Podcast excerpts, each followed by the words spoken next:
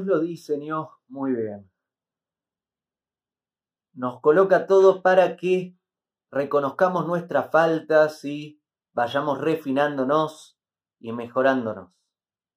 Cuando una persona no reconoce sus faltas, lo que hace Dios es colocar sus faltas en otra persona y que se encuentren. Así no veo mis faltas en mí, pero veo las faltas en el otro y al ver las faltas en el otro puedo reconocerlas en mí y trabajarlas en mí.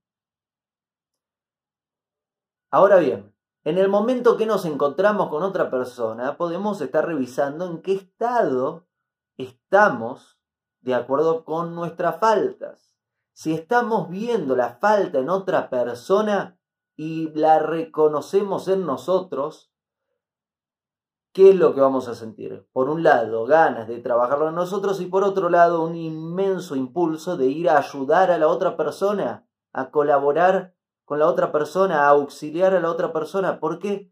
Porque nosotros nos reconocemos en esa falta, sentimos compasión por esa otra persona que tiene también una falta similar a la nuestra y lo o la ayudamos a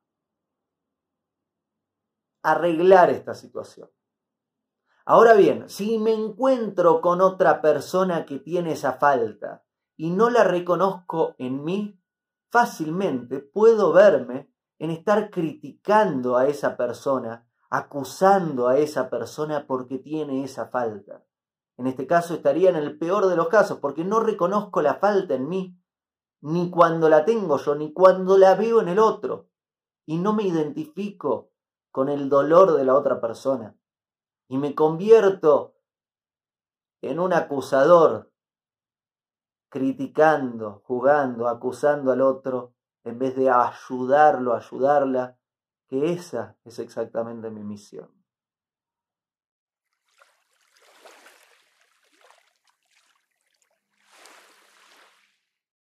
Hago esta rápida pausa comercial para agradecerte por oír mi podcast y pedirte que si te gusta lo recomiendes.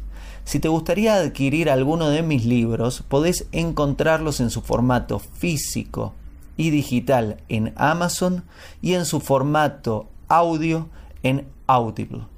Gracias y que continúes disfrutando del contenido que tengo para vos.